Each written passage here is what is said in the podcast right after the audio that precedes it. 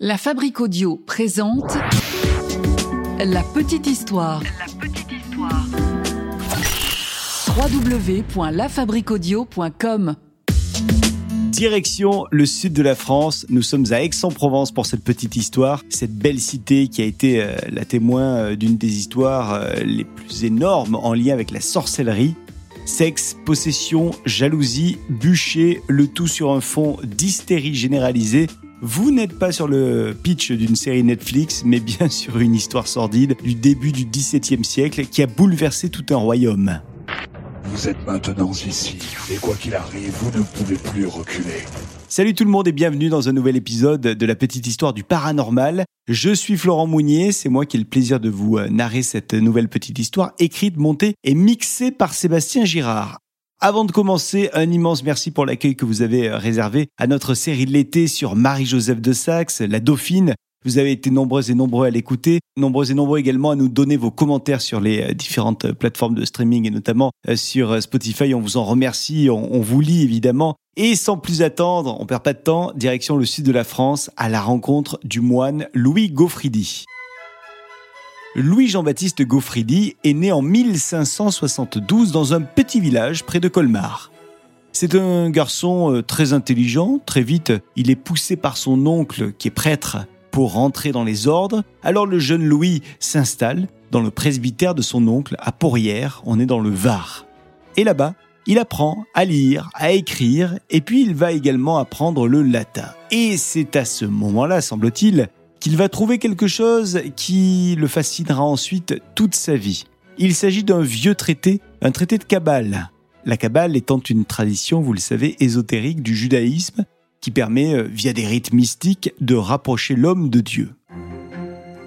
Louis Gaufridi a 18 ans et il est désormais installé à Arles, où il poursuit ses études. Puis, une fois ses études terminées, Louis part pour plusieurs paroisses, toujours dans les Bouches du Rhône. Il va notamment à Marseille, c'est là-bas qu'il devient curé, aux Acoules, un quartier du vieux Marseille situé sur la rive nord du vieux port, au sud donc du, quartier du Panier de Marseille. Alors, s'il part pour être curé aux Acoules, c'est pas par hasard, hein, non. C'est grâce à l'appui d'une famille qui est originaire du même village que lui. Il s'agit de la famille de Mandolx de la Palue. C'est cette famille qui soutient le petit Louis. Alors, Louis, naturellement, il se rapproche de plus en plus de cette famille. Et il devient même le directeur spirituel de la maman de la famille, ainsi que des trois filles. D'ailleurs, il est également chargé de l'éducation de la plus jeune de ses filles. C'est Madeleine. Madeleine, il l'a vue naître. Et Louis est convaincu que Madeleine, elle a quelque chose en plus. Alors il parvient à convaincre la famille de faire rentrer la jeune demoiselle dans le couvent des Ursulines. Louis va suivre d'ailleurs au plus près son éducation à cette Madeleine. Et Madeleine, elle devient ainsi une des filles spirituelles de Gaufidry. Alors il y a un petit rituel avec euh, ces filles spirituelles. Les filles spirituelles, elles sont censées rejoindre Louis chaque soir, histoire d'entretenir des discussions avec, euh, avec lui. Oui, sauf que notre Louis, il en profite surtout pour avoir des relations sexuelles avec ses filles. Et tout ça n'est pas très spirituel. À 17 ans, les ennuis vont commencer pour Madeleine, qui commence à souffrir de dépression. Elle est donc renvoyée chez ses parents. Et déjà, on commence à parler d'une présence démoniaque chez elle. Cette rumeur va d'ailleurs arriver jusqu'aux oreilles de la mère supérieure des Ursulines, Catherine de Gomère. La jeune femme est alors placée sous la surveillance directe et exclusive de Catherine de Gomère. Personne d'autre n'a le droit de l'approcher. Et c'est pendant cette surveillance euh, rapprochée que Madeleine va raconter à la mère supérieure sa relation étrange avec Louis Gaufridi. Alors comme l'état de santé mentale de Madeleine ne semble pas aller vers le mieux, on décide de la déplacer au couvent d'Aix-en-Provence dans l'espoir que son cas s'améliore. Peu de temps après son entrée au couvent des Ursulines, la santé de Madeleine commence à se dégrader. Désormais, elle fait de grosses crises en plein office. Elle va même crier pendant une crise que sa virginité lui a été, je cite, volée et qu'elle est désormais vouée au diable. Un détail qui va avoir son importance, vous le verrez. Un jour, Madeleine a une crise extrêmement violente, encore plus violente que les crises précédentes.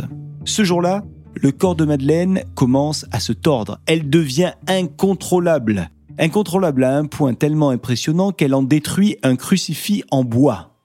Alors là, plus de doute pour les hommes et les femmes d'église, Madeleine est bel et bien possédée et on va donc euh, lui prescrire un exorcisme. Alors cet exorcisme sera effectué par le père Jean-Baptiste Beaumillon. Le père ne va pas lui faire un exorcisme pendant une petite journée, euh, pas même pendant deux petites journées, non. Le père Jean-Baptiste Beaumillon va faire ça pendant un an, une année de rituel pour essayer de faire sortir les démons du corps de la jeune Madeleine. Et tout ça pour, euh, pour pas grand-chose, parce que malgré les tentatives, rien ne semble guérir la jeune femme. Au cours d'un énième rituel, Madeleine dit qu'elle a été ensorcelée par un prêtre. Un adorateur du diable, dit-elle. Un adorateur diable avec qui elle aurait eu des relations intimes lorsqu'elle était âgée de 17 ans. Alors, vous l'imaginez, l'ambiance devient pesante désormais au sein des Ursulines, très pesante, tellement pesante que trois autres religieuses se déclarent soudainement possédées. À la fin de l'année, c'est huit nouvelles personnes qui deviennent à leur tour prises de crises démoniaques. Alors, parmi ces nouvelles victimes du diable, celle qui est considérée comme étant la plus atteinte, c'est Louise Capot. Louise, elle aurait des délires encore plus prononcés et violents que Madeleine. Le père Beaumillon, vous vous en doutez, il est complètement dépassé par ces événements. Donc, il décide de passer à l'étape supérieure et il envoie Madeleine et Louise, les cas les, plus complexes, chez les grands inquisiteurs. Les deux femmes vont donc désormais se retrouver à la Sainte-Baume. On est en 1610. Elle s'y retrouve avec le grand inquisiteur Sébastien Michaelis qui a, si on peut euh, dire les choses ainsi, un sacré palmarès, puisqu'il a fait brûler plus de 18 sorcières en 1582 à Avignon. Il est accompagné d'autres inquisiteurs ainsi que d'un exorciste. Et leur bilan à tous est sans appel. Madeleine serait, selon eux, possédée par pas moins de 666 démons, tous guidés par un certain Belzébuth. Et quant à Louise, c'est trois démons qui répondent au doux nom de Vérine, Grésil et Sonillon. Le 15 décembre 1610, Louise, enfin Vérine, Grésil ou Sonillon, j'en sais rien, vous aurez compris que c'est compliqué, dit publiquement que Gaufridi est responsable de la possession de Madeleine. Le 30 décembre, le père Gaufridi est alors amené au couvent et les deux femmes en remettent une couche. C'est de sa faute, disent-elles, si elles en sont là aujourd'hui, si elles sont possédées, parce que elles disent que Gaufridi est un véritable sorcier. Alors pour se défendre, Gaufridi dit Si j'étais un sorcier, j'aurais certainement donné mon âme à un millier de diables. C'est de l'humour. De l'humour euh, sarcastique. Enfin, l'homme est aussitôt arrêté et mis en prison parce que la blague ne plaît pas. Pendant ce temps-là, Louise et Madeleine enfin les, démons de Louise et Madeleine, continuent d'accuser Gaufridi de perversion, d'actes sexuels barbares et d'autres rites sorciers. Pour prouver euh, sa culpabilité, la maison du prêtre va être fouillée. On espère trouver toute trace de sorcellerie comme des livres de magie noire par exemple. Sauf que, contre toute attente, rien n'est trouvé là-bas. Et l'enquête dans la paroisse de Gaufridi dit même que cet homme d'église serait très apprécié euh, par tous. Beaucoup pensent même qu'il n'a rien à voir, ce Gaufridi, avec cette histoire de diable et de sorcier. Tout le monde pense qu'il est innocent. Alors, faute de preuves, Gaufridi est libéré.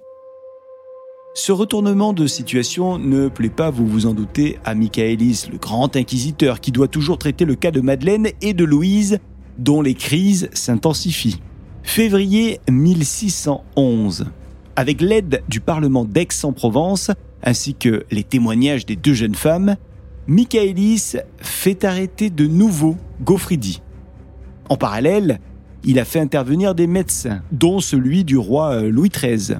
Des médecins auxquels il a demandé de venir identifier les marques démoniaques présentes sur les corps des possédés. Les médecins sont ensuite envoyés vers l'accusé pour relever chez lui également des traces du diable. Bon, finalement, les médecins donnent leur verdict et annoncent qu'ils ont trouvé trois stigmates au total.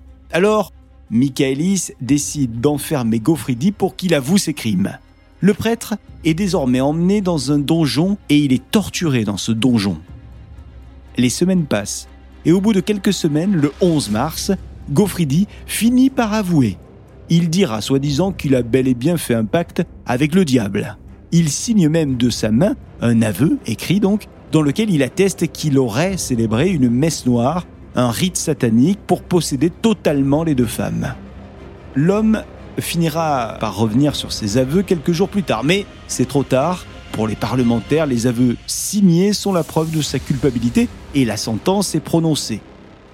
Louis Gaufridi est donc condamné à mort. Louis Gaufridi est donc brûlé vif sur la place des prêcheurs. Nous sommes à Aix-en-Provence le 30 avril 1611, après avoir été euh, dégradé de ses titres. Alors peu de temps après la mort de Gaufridi, chaque personne euh, ayant été possédée se retrouve euh, entre guillemets dépossédées les unes après les autres. Louise et Madeleine seront exclues du couvent et Madeleine va être contrainte à l'exil loin de Marseille et elle va même être emprisonnée un certain temps. La mise à mort de Gaufridi a été de nombreuses fois reprochée à Michaelis. Alors, euh, pour se défendre, l'inquisiteur a décidé de publier en 1613 une œuvre qui raconte l'affaire jour par jour et c'est même remarquablement détaillé. Cette œuvre s'appelle Histoire admirable de la possession et conversion d'une pénitente séduite par un magicien. Bon, l'affaire, elle a connu un énorme retentissement au moment des faits, tout le monde en a parlé dans le royaume, et cette affaire a marqué d'ailleurs le début d'une longue série de possessions en France, et ce sont là les prémices d'une affaire encore plus grosse, mais ça c'est une autre histoire, donc une autre petite histoire du paranormal bientôt. Merci d'avoir euh, suivi cette petite histoire du paranormal sur les possessions d'Aix-en-Provence. Elle a été écrite et mixée par Sébastien Girard, et moi j'ai eu le plaisir de vous la narrer. On se retrouve euh, dans un mois pour une nouvelle petite histoire du paranormal, et puis euh, la semaine prochaine pour une nouvelle petite histoire. La Fabrique Audio présente La Petite Histoire. La Petite Histoire. Vous souhaitez devenir sponsor de ce podcast? Contact at lafabriquaudio.com. Avant de se quitter, je vous rappelle que La Petite Histoire est un podcast produit par La Fabrique Audio, qui est euh, un studio euh, audio qui crée des euh, web radios, des radios pour les entreprises, les marques, les collectivités et des podcasts pour ces marques, collectivités ainsi que ces associations et musées. Si vous aussi, vous souhaitez euh, faire entendre votre marque via un podcast ou une radio, n'hésitez pas à nous contacter, on vous attend par mail, contact la fabrique avec un K.